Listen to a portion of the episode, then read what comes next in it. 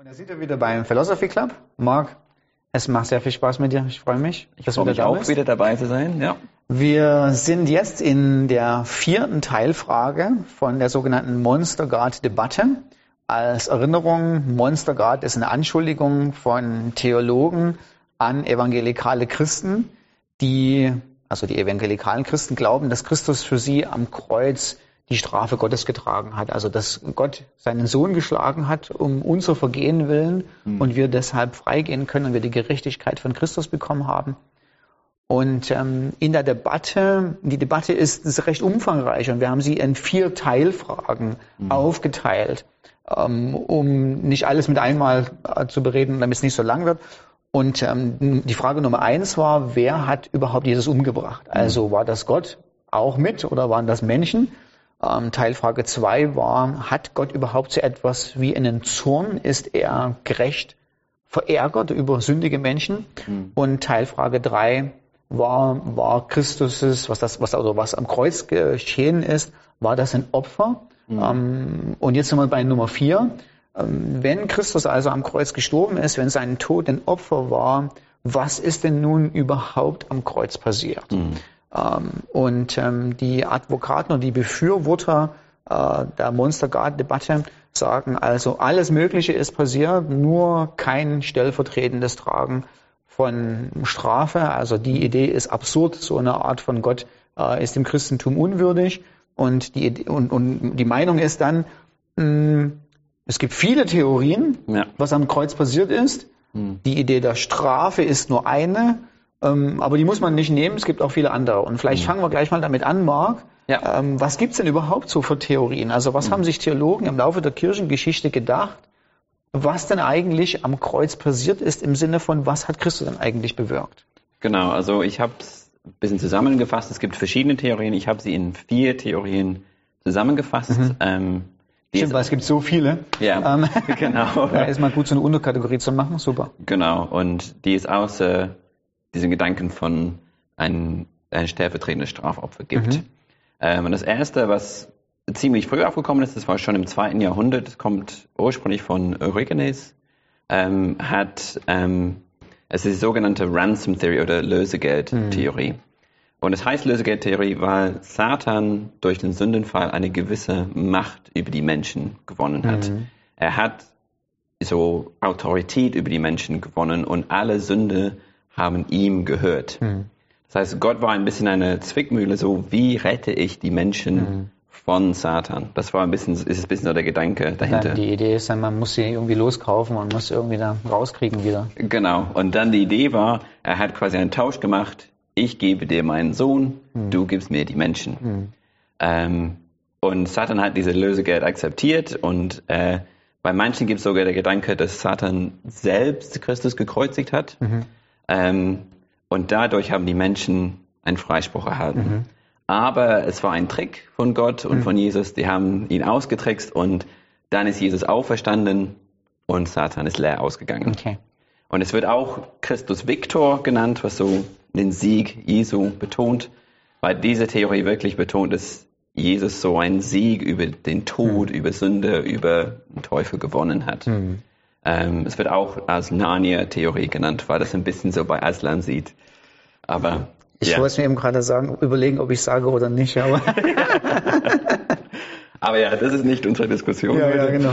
Ähm, und was man sagen muss, ist, es gibt gewisse Wahrheiten. Jesus sagt hm. selber, ich habe mein, ich gebe mein Leben als Lösegeld. Ja. Aber die Theorie spricht dem Teufel viel zu viel Macht zu. Hm. Es macht der Teufel zu einer gewisse gibt eine gewisse Ebenbürtigkeit gegenüber Gott. Mhm. Also ich, Gott ist in meiner Hand, Gott mhm. muss mir was geben. Und das sieht man durch die ganze Schrift, dass das einfach nicht stimmt, mhm. dass der Teufel in Gottes Hand ist ja. und nicht andersherum. Ähm, und die Bibel sagt nie, dass das Lösegeld an Satan gegangen ist. Ja. Das kommt nie vor, sondern vielmehr, dass Gott derjenige ist, der einen Preis für die Sünde verlangt. Mhm. Ähm, das ist vor allem Römer 6, 23, dass mhm. der Lohn der Sünde ist der Tod.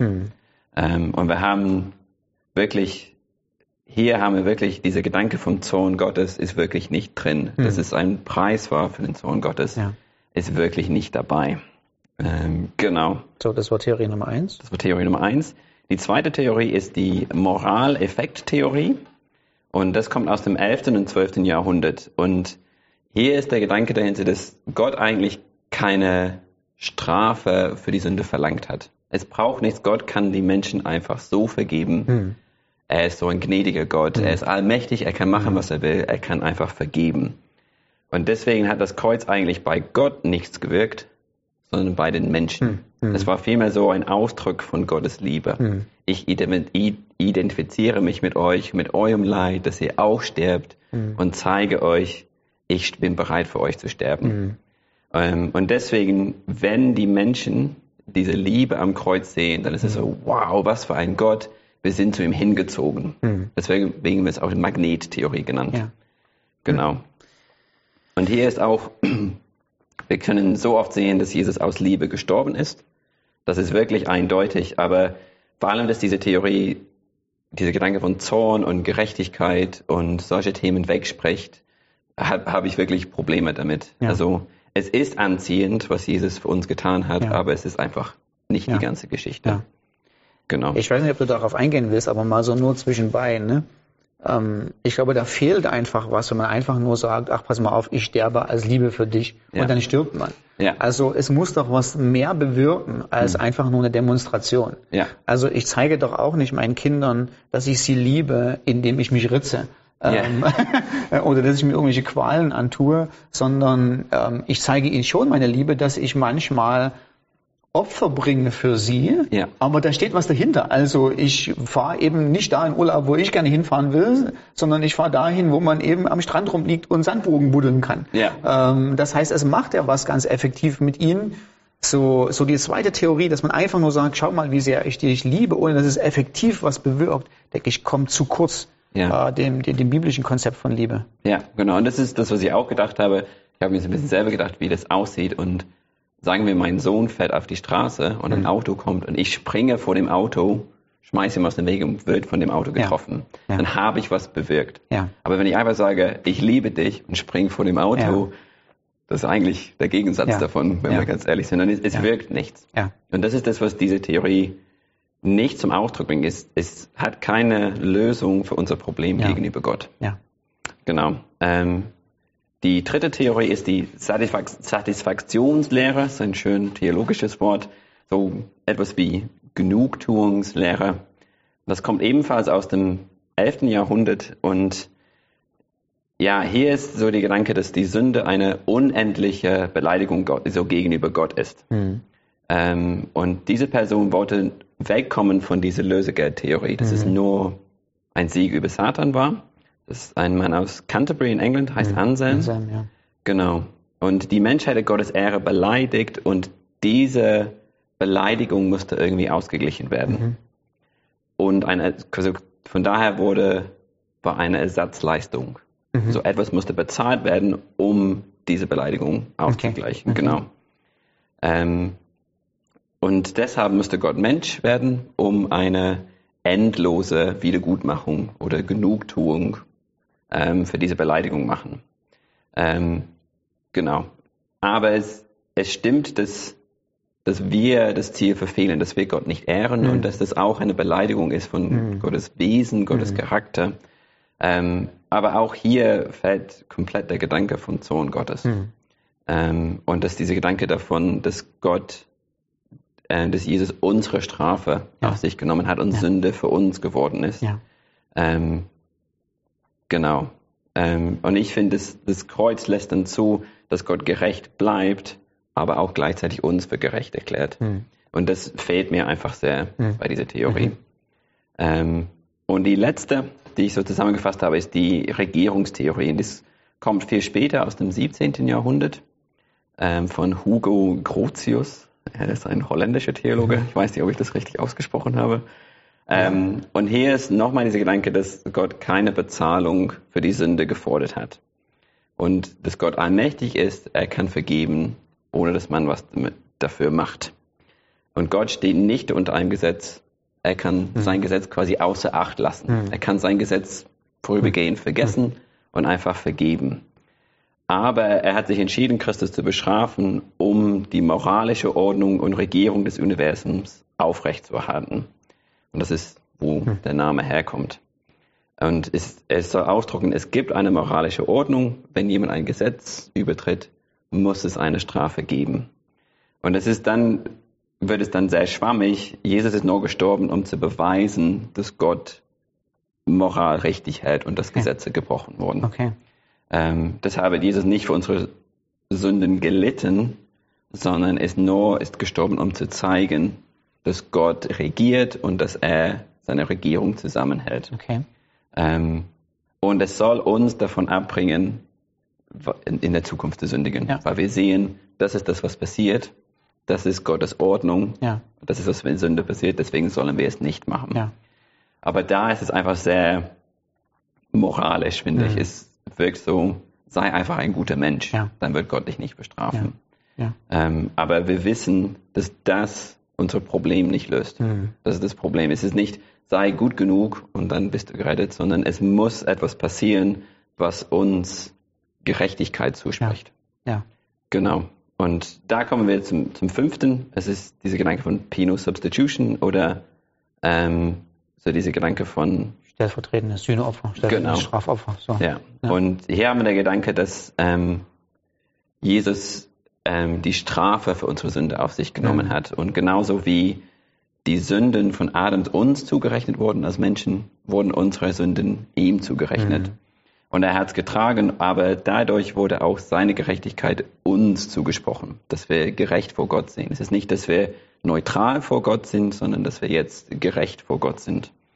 Ähm, und das sehen wir wirklich sehr viel in der Bibel, dass ähm, Jesus wurde zur Sünde. Mhm. Ähm, genau, er, er hat uns von dem Fluch des Gesetzes losgekauft, er trug unsere Sünden am Kreuz ähm, und er beseitigte die Sünde für immer. Ähm, genau, und er hat uns von dem zukünftigen Sohn Gottes gerettet. Ähm, genau, da sind sehr viele Gedanken drin, die wir wirklich, wir kommen nicht drum herum, ja. die drin zu haben. Ja. Ich finde, diese anderen Theorien, wie ich gesagt habe, haben gewisse Wahrheiten drin, ja. aber ohne diese Gedanke, dass unsere Problem mit der Sünde und mit mhm. dem Sohn Gottes gelöst wurden, mhm. ist es sinnlos, sagen wir das, wie wir gesagt haben, Jesus einfach Liebe zeigt, mhm. wenn ich nicht gerecht vor Gott bin. Mhm. Und das ist dann, ähm, man braucht, finde ich, dieses, ähm, dieses Strafopfer, mhm. damit die anderen Sinn machen können mhm. und damit die Liebe eine Auswirkung haben und damit der Sieg über Satan wirklich eine Bedeutung hat. Genau. Ähm, und das ist, wie gesagt, das ist für mich so, das ist für mich wie die Säule für die ja. anderen. Ja. Sonst haben sie gar ja. keinen Halt. Ja. Genau, so das sind die fünf so okay, kurz zusammengefasst. Super, super. Jetzt kommen wir vielleicht noch mal ein bisschen ähm, darauf zurück, wie die Monstergrad-Theologen äh, debattieren, mhm. Ähm, weil das ist auch ganz lehrreich. Daran sieht man so ein bisschen, ähm, und man, man kann so ein bisschen den, den, den Fehler, denke ich, an, an der Denkweise, am Denkmuster sehen. Also eines der wichtigsten Argumente, die vorgebracht wird, ist zum Beispiel, es wird ein gewisser Aspekt gezeigt von dem, was am Kreuz passiert ist. Mhm. Und dann wird aber behauptet, weil der Aspekt wahr ist, ist das der einzige Aspekt, der mhm. am Kreuz passiert ist. Ne? Also ganz klassisch wird immer 2. Korinther ähm, Kapitel 5 vorgelesen und da steht dann, äh, nun denn, sind wir Botschafter oder Gesandte Gottes oder Gesandte Christi, als wenn Gott durch uns ähm, euch, euch zuruft, ähm, wir suchen euch, mit Christus versöhnt zu werden. Mhm. Und ähm, man nimmt dann diese, diese Stelle und sagt, guck mal, was hier passiert ist. Gott hat doch gar kein Problem, sondern was fehlt, ist die mangelnde Versöhnung. Also was, für, was fehlt ist, äh, du hast noch Feindschaft in deinem Herzen und diese Feindschaft in deinem Herzen, äh, die muss überwunden werden. Aber mhm. Gott ist überhaupt nicht böse, Gott ist mhm. überhaupt nicht Gram, sondern nur deine Boshaftigkeit muss weggenommen werden. Und ähm, was jetzt passiert, ist eben, es, es ist ja wahr, es stimmt, dass tatsächlich das Kreuz, was es macht, ist, es hebt die Feindschaft zwischen dir und Gott auf. Mhm. Es versöhnt tatsächlich. Aber ist das alles, was am Kreuz passiert? Und den Fehler, den man eben hier macht, also als Nummer erstens ist, man versteht das Bild nicht, was Paulus selber malt. Also wenn er hier sagt, wir sind Botschafter an Christi Stadt, dann verwendet er das griechische Wort Presbuo. Hm. Und, die, und was man, was das Bild dahinter ist, dass zum Beispiel, wenn er einen Kriegszug gegeben hat, ein General mit seinen Truppen einen, einen rebellischen, eine rebellische Stadt und ein rebellisches Land angreift, schickt er als allererstes diese Botschafter an diese Stadt und macht ein Friedensangebot und sagt, mhm. also entweder sofortige Unterordnung mhm. ähm, oder es knallt. Ja, so. und es ist genau die Idee, lasst euch versöhnen. Mhm. Aber da ist nicht nur drin, ja, ihr müsst eure Feindschaft aufheben, sondern auch, wenn ihr die nicht aufhebt, gibt's richtig Ärger, mhm. weil Gott kommt mit Zorn aufgrund eurer Rebellion. Ähm, Nummer zwei, man hat nicht zu Ende gelesen. Also man hat nur den, man hat aufgehört, ja. wo es eigentlich spannend wird und ja. Vers 21 geht weiter. Denn er hat ihn, der keine Sünde wusste, für uns zur Sünde gemacht, damit wir die Gerechtigkeit Gottes in ihm sein mögen. Das, das heißt, hier hast du stellvertretende Sühneopfer. Ja. Christus, der ohne Sünde war, hat unsere Sünde getragen, hat die Schuld für Sünde auf sich genommen, sodass mhm. ein Tausch stattfinden konnte. Wir kriegen seine Gerechtigkeit, er hat die Strafe für unsere Schuld gekriegt. Also ist direkt im Text da. Und nur so, nur so kann auch Versöhnung stattfinden, wenn tatsächlich die Schuld für unsere Sünde getilgt ist mhm. und wenn der Zorn Gottes abgewendet ist. Ja. Ja. Ja. Also man nennt das oftmals so den Fehler der ausschließlichen Exklusivität. Also ich nehme etwas, und das war in fast allen Argumenten, die wir geguckt haben, ich nehme was und sage, das ist wahr. Mhm. Aber nur weil das wahr ist, bedeutet ja nicht, dass nichts anderes auch gleichzeitig wahr ist. Ähm, ja, genau.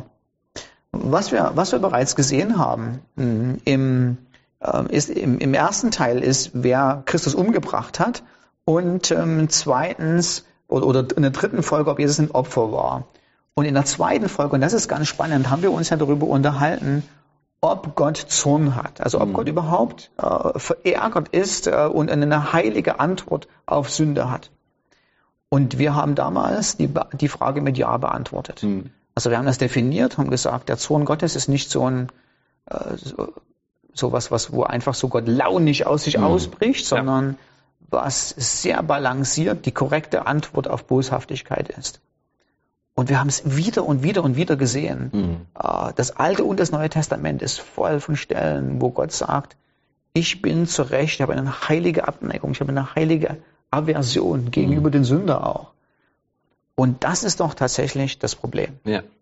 Das ist das Problem. Mhm. Und mal ganz ehrlich, das Problem muss doch irgendwie beseitigt werden. Also was nützt mir das, wenn das, wenn, wenn das Evangelium das Problem verkündigt und sagt, Gott hat eine heilige Aversion gegen den Sünder und ein heilige aktives Eingreifen in die Strafe gegenüber den Sünder. Ach, und übrigens am Kreuz hat er, den, hat er den Teufel besiegt. Da fehlt was. Ja. Also da fehlt die Frage, aber was mit dem Zorn Gottes? Mhm. Also in dem Augenblick ist der Teufel Nebensache, mhm. wenn, wenn, mit dem, wenn das Problem mit dem Zorn Gottes nicht gelöst ist. Und das sieht man dann natürlich auch, dass das Alte und das Neue Testament genau diesen Gedanken aufgreift und zeigt, dass am Kreuz das Hauptproblem des Menschen gelöst wurde. Ja. Mm, wir sind schon so ein bisschen darauf eingegangen, zu, zu, der, zu der Prominenz von Jesaja 52 und 53. Also als wir darüber geredet haben, waren das nur Menschen, die Jesus umgebracht haben? Oder war das Gott? Mhm. Auch die Frage, war das ein Opfer? Sind wir zu Jesaja 53 gegangen? Und ähm, ich lese nur noch mal einen, einen, einen kleinen Abschnitt vor. Mhm. Ähm, Jesaja 53 von Vers 4. Ähm, da heißt es, jedoch unsere Leiden, er hat sie getragen, unsere Schmerzen, er hat sie auf sich geladen. Wir aber, wir hielten ihn für bestraft, von Gott geschlagen und niedergebeugt. Doch er war durchbohrt um unser Vergehen willen, zerschlagen um unsere Sünde willen. Die Strafe lag auf ihm zu unserem Frieden und durch seine Striemens ist uns Heilung geworden. Mhm. Wir alle irrten umher wie die Schafe, wir wandelten jeder aus seinem eigenen Weg, aber der Herr ließ ihn treffen, unser aller Schuld. So, wir haben beim, beim, beim letzten Mal gesehen, der Herr ließ ihn treffen, alle unsere Schuld bedeutet, es war Gott. Mhm. Aber schauen wir mal in, in, in den Vers 4, in den Vers 5, da heißt es doch absolut, ich weiß nicht, wie man da drum rumgeht, die Strafe lag auf ihm. Mhm. Also die Idee dahinter ist tatsächlich, Gott hat Christus gestraft mhm. anstelle von uns. Ja. Und dieser Vers, Vers äh, 3, Vers 4, ähm, wo hier steht, wir aber, wir hielten ihn für bestraft, von Gott geschlagen und niedergebeugt, haben wir auch schon gesagt, hier läuft das Argument nicht, ach, wir hielten ihn für bestraft aber er war ja gar nicht ja. bestraft. Ja. Die, die Aussage ist, wir hielten ihn bestraft für seine eigene Schuld, Mhm. aber es war ganz anders. Er war bestraft, aber für unsere Schuld. Ja. So, das heißt, hier im Alten Testament haben wir ganz klar ähm, die Voraussicht auf das, was, was Christus als stellvertretendes Sühneopfer tun wird. Und wir haben gesehen, wie prominent im Denken der Evangelien in Jesaja 52 und 53 ist, kommt man, kommt man nicht, kommt man nicht hinweg. Ja, ich meine, es ist da in 2. Korinther 5. Ja. Der, der ohne Sünde war. Ja. Wir haben gedacht, Ja. er ist wegen unserer Sünde, so wegen seiner Sünde gestorben, aber es Ja. war nicht so. Ja. Und das ist eigentlich andersrum. Ja. Er ist für unsere Sünde gestorben. Und der Römerbrief macht es explizit. Also der Römerbrief fängt mit dem, mit dem Problem an. Kapitel 1, Vers 18. Da gehen wir dahin. Ja. Wir hatten es gerade vor uns. Ähm, der, der Sohn Gottes ist offenbart vom Himmel gegen alle ungerechten und ungöttlichen Menschen. Und das ist, das ist, das ist die, die Analyse des Problems. Mhm. Der Sohn Gottes ist da. Was machen wir jetzt damit? Mhm. Ähm, die Analyse ist auch, kommt weiter im Kapitel 3, Vers 24. Nee, nee, da, da, da kommen wir dann hin, im Kapitel 3, Vers 5. Ähm, wenn aber unsere Ungerechtigkeit Gottes Gerechtigkeit erweist, was wollen wir sagen? Ist Gott etwa ungerecht, wenn er Zorn auferlegt? Das heißt, hier die, die Argumentation läuft immer wieder auf den, auf den Punkt hin, Gott legt Zorn auf. Er kommt mit einer aktiven Strafe für Sünde. Und das ist richtig und das ist gut so. Ja. Und dann wird die Lösung des Problems in 3.24 aufgezeigt. Die Lösung des Problems ist nämlich, wir werden frei gesprochen, ähm, äh, frei gerecht gesprochen durch seine Gnade, durch die Erlösung, die in Christus Jesus ist. So, hier haben wir einen Aspekt vom Sühne, äh, oder vom, vom Opfer, von dem, was Christus getan hat. Er hat uns erlöst. Das heißt, er hat einen Preis bezahlt, um uns freizusetzen von einer Sklaverei, freizusetzen von einer Macht, die uns versklavt hat.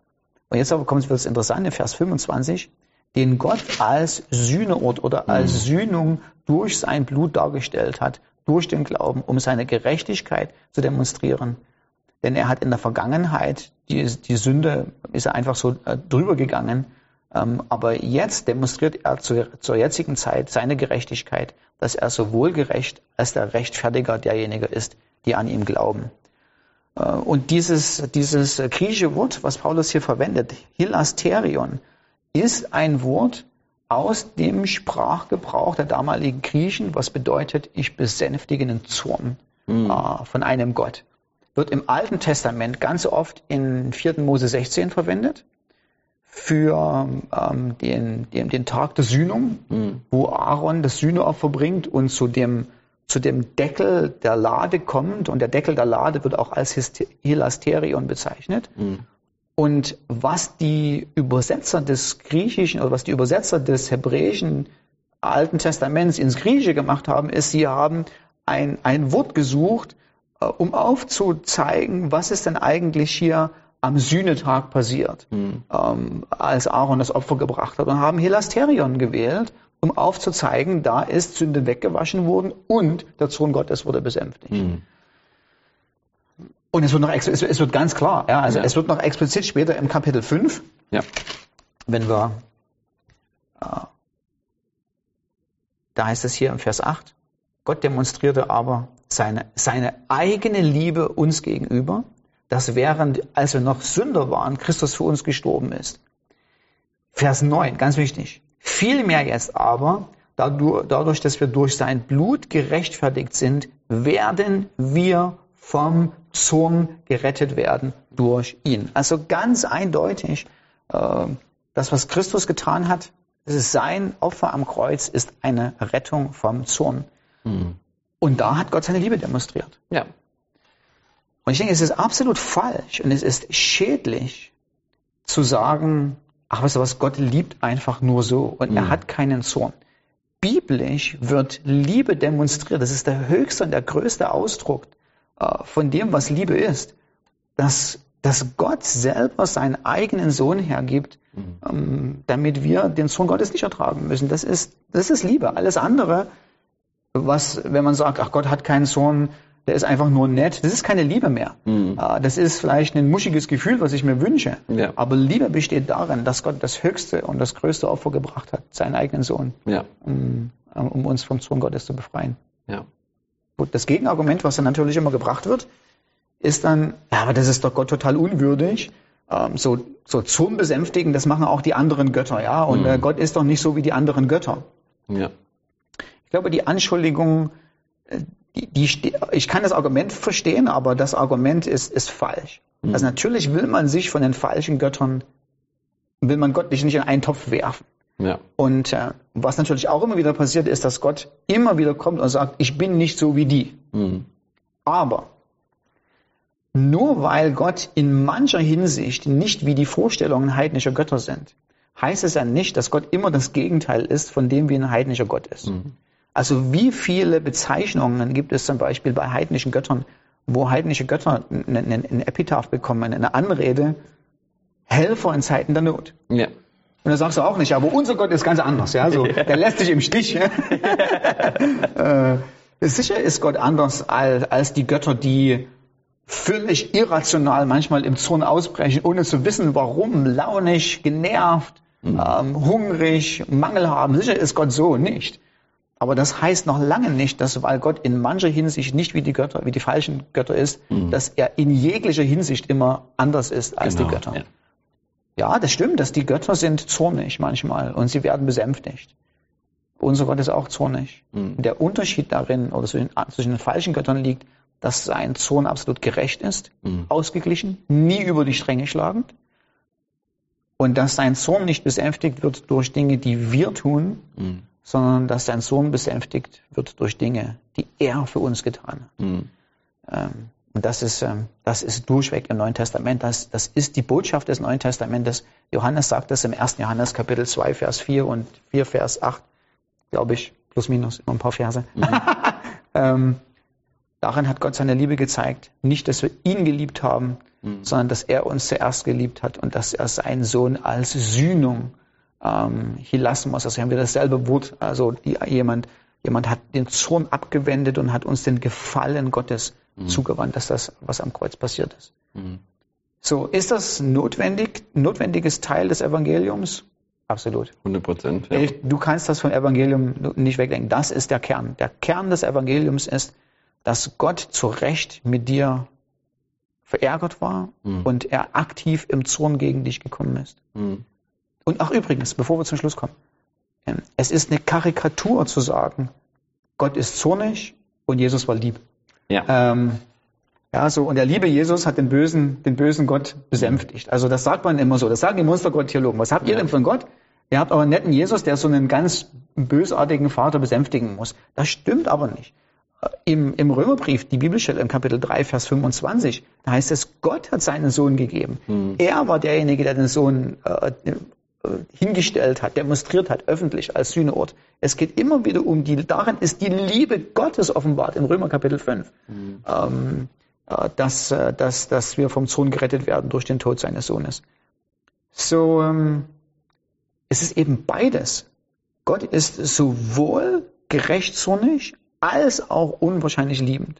Und es ist seine eigene Liebe, die ihn dazu gebracht hat, das eigene Opfer zu bringen, um uns von seinem Sohn zu erlösen. Und, jetzt, jetzt kommen wir wirklich zum Schluss, aber das ist die gute Nachricht zum Schluss, Ja. uns sein Gefallen zuzuwenden. Mhm. Weil das ist ja auch die Idee dahinter von, einem, von einer Sühnung. Nicht nur, dass wir dann so neutral irgendwo Genau, rumschweben, jetzt ist der Zorn vorbei, sondern das Gefallen Gottes, das freundliche Angesicht Gottes wird einem zugewandt. Mhm. Also genau wie du gesagt hast, Gerechtigkeit von Christi ist uns zugesprochen worden. Und wenn Gott uns sieht, sieht er uns in der Gerechtigkeit von Jesus. Ja. Und hat an uns sein Wohlgefallen. Ja. Das ist das Evangelium. Mhm. Das möchte ich nicht missen. ja. Amen. Amen. gut. Damit, ähm, es war ein langes Thema, aber damit haben wir es ziemlich gut zu einem Punkt gebracht. Mhm. Finde ich auch. Vielen Dank, Marc. Gerne. Und dann bis bald.